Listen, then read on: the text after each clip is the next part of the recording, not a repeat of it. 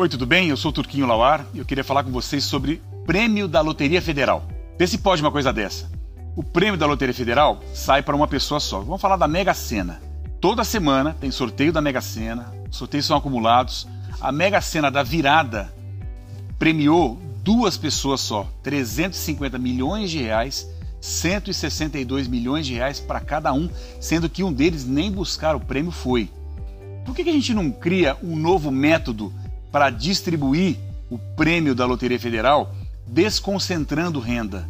E simplesmente a gente poderia pegar esse prêmio, ainda falando da Mega Sena da virada, pega 350 milhões de reais, divide em parcelas de um milhão são 350 milionários. Imagina sair de 2020, começar 2021 com um milhão de reais na conta. Não tem cabimento concentrar renda em uma única pessoa. Esse é o problema do Brasil. A gente distancia cada vez mais as pessoas, os poucos que são milionários, bilionários, das milhares e milhares e milhares de pessoas que ganham muito pouco, que é a base da pirâmide. Está na hora da gente criar um movimento e criar um projeto de desconcentração de renda. Nós precisamos que esses prêmios da Mega Sena, da Loto Fácil, eu estou falando do prêmio, não estou falando da parcela que o governo aplica.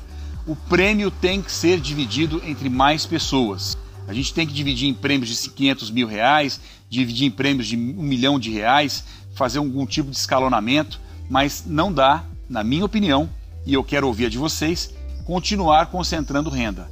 Vamos trabalhar para dividir o prêmio da Mega Sena, da Loto Fácil e de todas as loterias por mais pessoas. O que, você pensa disso? Se você concorda comigo, compartilhe esse vídeo e me mande a sua opinião. Eu quero saber para a gente poder formatar uma ideia cada vez melhor.